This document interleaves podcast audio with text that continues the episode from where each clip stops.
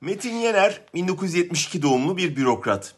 10 yıl önce Başbakanlıkta Personel ve Prensipler Genel Müdürlüğü'ne atanmış. Başkanlık seçimine geçilince de aynı ünvanla saraya transfer olmuş.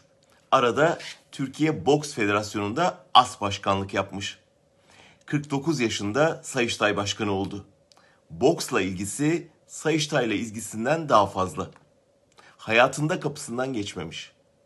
Onun da en önemli özelliği son dönem kamu görevlilerinde ve yargı mensuplarında en çok aranan özellik.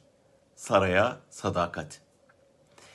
Kamuda yolsuzluk iddiaları aldı yürüdü ve saray kapısına kadar dayandı ya. Kamunun hakkını korumak, yolsuzluk iddialarını araştırmak ve hesap sormakla görevli Sayıştay'ı kontrol altına tutmak şarttı. Saraydan birini getirip Sayıştay'a kayyum atadılar.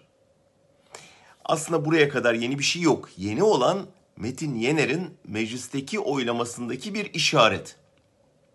Dün CHP Grup Başkan Vekili Özgür Özel de dikkat çekti. Sarayın emirlerini mecliste emir komuta zinciri içinde el kaldırıp onaylamakla görevli olan ve genelde böyle davranan Cumhur İttifakı vekilleri bu kez fire verdi. Salı günkü oylamada sandıktan 10 boş, bir geçersiz oy çıktı. 4 oy da AKP'nin diğer adayına verildi. Yani 15 vekil Erdoğan'ın iradesine karşı geldi.